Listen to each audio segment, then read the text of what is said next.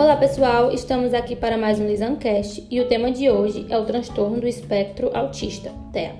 O que é o TEA?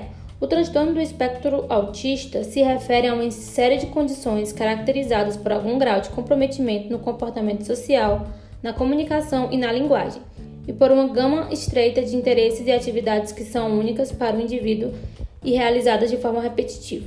O TEA começa na infância e tende a persistir na adolescência e na idade adulta. Na maioria dos casos, as condições são aparentes durante os primeiros cinco anos de vida. Indivíduos com transtorno do espectro autista frequentemente apresentam outras condições concomitantes, incluindo epilepsia, depressão, ansiedade, o transtorno de déficit de atenção e hiperatividade, né, que é o TDAH.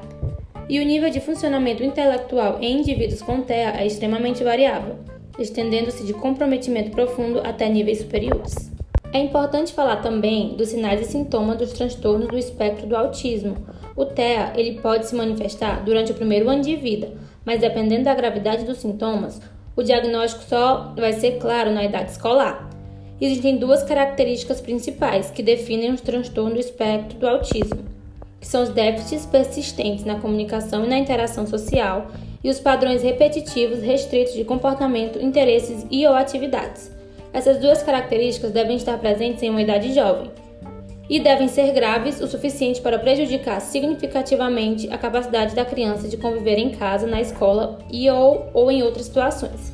As manifestações devem ser mais pronunciadas do que o esperado para o nível de desenvolvimento da criança e ajustadas às normas nas diferentes culturas. Os exemplos de déficits de comunicação e interação social incluem déficits na reciprocidade social e ou emocional, déficits na comunicação social não verbal, a dificuldade né, de interpretar a linguagem corporal e gestos, e déficits no desenvolvimento e na manutenção de relacionamento. As primeiras manifestações observadas pelos pais podem ser o atraso no desenvolvimento da linguagem, e não apontar para coisas de certa distância e a falta de interesse pelos pais ou em brincadeiras típicas. O diagnóstico do TEA é, se baseia né, numa avaliação clínica e é baseado nos critérios do Manual Diagnóstico e Estatístico de Transtornos Mentais e requer evidências de comprometimento da interação e comunicação social e a presença de dois comportamentos ou interesses estereotipados repetitivos e restritos. Existem também exemplos né, dos padrões repetitivos e restritos de comportamento, que são falas ou movimentos estereotipados repetitivos, como aditar as mãos ou estalar os dedos repetitivamente, adesão inflexível da rotina e ou rituais, interesses muito restritos anormalmente, preocupação com aspiradores de pó, por exemplo, e reação exagerada ou falta de reação a estímulos sensoriais. Algumas crianças se autoagridem, cerca de 25% dos afetados têm perda das habilidades adquiridas anteriormente. Todas as crianças com transtorno do espectro autista têm problemas, pelo menos alguma dificuldade, com a interação, comportamento e comunicação. Entretanto, a gravidade dos problemas varia significativamente. Por fim, vale destacar também o papel da família ao lidar com o autismo. O diagnóstico de autismo traz sempre um sofrimento para a família.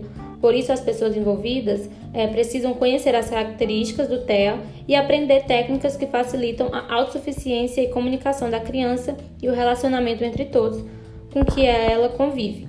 As crianças com autismo precisam de tratamento e suas famílias de apoio. Então, pessoal, a gente percebe como é importante ser falado sobre esse assunto com os pais para que eles possam saber lidar com esse possível diagnóstico do seu filho e fazer com que seu filho não seja prejudicado futuramente por ter o TEA, né?